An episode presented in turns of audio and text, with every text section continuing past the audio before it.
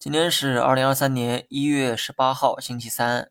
今天涨的都是一些市场的边角料，比如说计算机、通信、传媒等等。也难怪有的板块吃肉了，那么有的板块自然要喝汤。但是呢，丑话说在前面哈，我既然用边角料来形容上述几个板块，背后的含义相信不用我多说。大盘连续两天十字星调整，指数距离五日均线非常近，这个呢是短线变盘的一个信号。具体朝哪个方向变，还得多观察一天。五日线笔直朝上，大盘呢可能会沿着五日线的趋势啊继续反弹。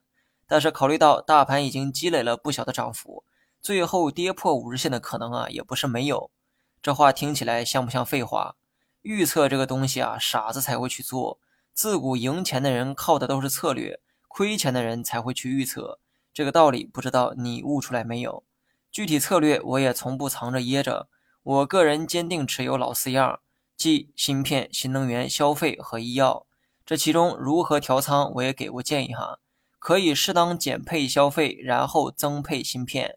因为我个人觉得二季度开始，芯片为首的成长股可能会迎来补涨。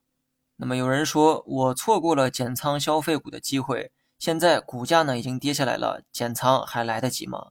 这样的问题啊，不要来问我哈，我的策略都是提前给的。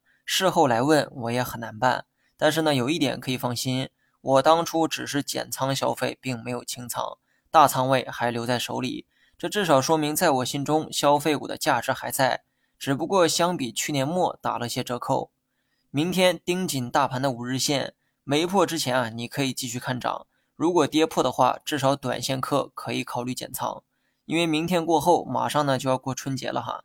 如果大盘破了五日线，或许是不错的短线减仓信号。当然了，我说的这一切都是以五日线为准。我教的是看盘的方法以及应对的策略。预测这个事儿，你们可以多拜一拜菩萨、佛祖什么的。好了，以上全部内容，下期同一时间再见。